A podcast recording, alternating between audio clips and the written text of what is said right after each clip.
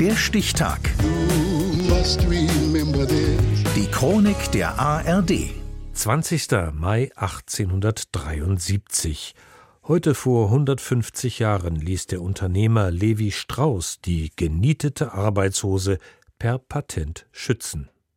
Sifora Rubiner. Gestatten? Levi Strauss aus Buttenheim. Tragen Sie heute Jeans? Eine berechtigte Frage, die den Besucherinnen und Besuchern des Museums in Buttenheim gestellt wird, hier im Geburtshaus des Vaters der Blue Jeans, Levi Strauss. Als ich 1829 geboren wurde, gab es dieses Kleidungsstück noch nicht. Levi Strauss oder Löb Strauss wurde als Sohn jüdischer Eltern im oberfränkischen Buttenheim bei Bamberg geboren. Löb verliert seinen Vater, als er 16 ist.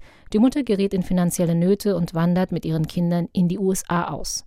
Als er die US-amerikanische Staatsbürgerschaft annimmt, wird aus Löb Strauß Levi Strauß. Mit seinen Brüdern betreibt er Handel, verkauft Kurzwaren und Stoffe, Zahnbürsten und robuste Arbeitshosen. Ich trug Hosen aus Wolle oder Leinen und blau waren sie auch nicht. Doch die herkömmlichen Hosen sind zum Beispiel für Goldsucher nicht robust genug. Die mit allerlei Dingen vollgestopften Hosentaschen halten nicht lange.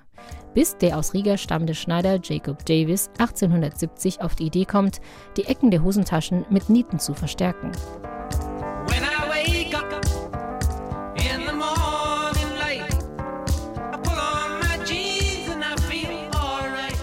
Jacob Davis kann das Verfahren jedoch nicht patentieren. Ihm fehlt das Geld. Er bittet Levi Strauss um Unterstützung. 1873 erhalten Davis und Strauss das eher unspektakulär klingende Patent für Improvement in Fastening Pocket Openings. Die Jeans war geboren, eine blau gefärbte Arbeitshose aus Baumwolle, verstärkt mit Kupfernieten.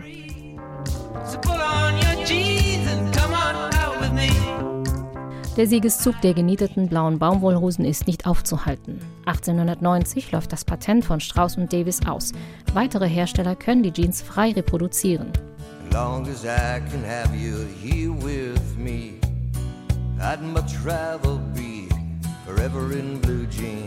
In den 30er Jahren des letzten Jahrhunderts ist die Jeans schon lange keine Arbeiterhose mehr. Die Vogue bezeichnet Jeans als Western Chic. Hollywood-Größen wie John Wayne und Gary Cooper tragen sie. Nach dem Zweiten Weltkrieg kamen die unverwüstlichen Hosen auch nach Europa, im Gepäck der amerikanischen Soldaten. In Levi Strauss Geburtshaus in Buttenheim, das heute ein Museum ist, wird im Dachgeschoss die Geschichte der blauen Hose in Deutschland erzählt, die nach dem Krieg nur auf dem Schwarzmarkt erhältlich ist. Nach der Teilung Deutschlands behinderte der Mauerbau 1961 den Weg der Levi's Jeans in die ehemalige DDR.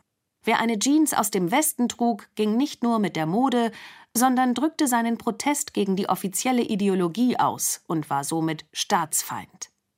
Die Blue Jeans hatte trotzdem oder genau deshalb einen hohen Stellenwert bei den Jugendlichen in der damaligen DDR. Und das hat sie bis heute noch weltweit. Auch wenn es inzwischen Jeans in allen Farben und Formen gibt, die dunkelblaue Levi's ist für viele immer noch der Inbegriff der Blue Jeans. Meine Lieblingsjeans, tatsächlich habe ich immer eine Lieblingsjeans, ich mag mehr enge Jeans, das war schon immer so.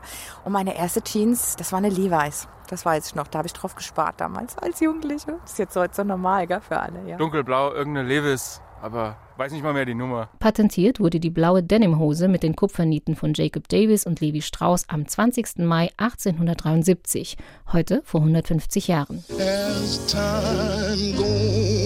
Der Stichtag. Die Chronik von ARD und Deutschlandfunk Kultur. Produziert von Radio Bremen.